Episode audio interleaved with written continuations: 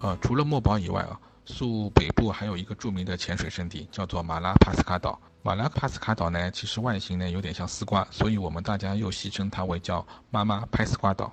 妈岛呢有一个著名的潜点，叫做鲨鱼点，这里呢是世界上唯一一个几乎每天都能看到长尾鲨的地方。长尾鲨呢身长可以达到五到六米，其中呢尾巴就占据了一半的长度，因而得名长尾鲨。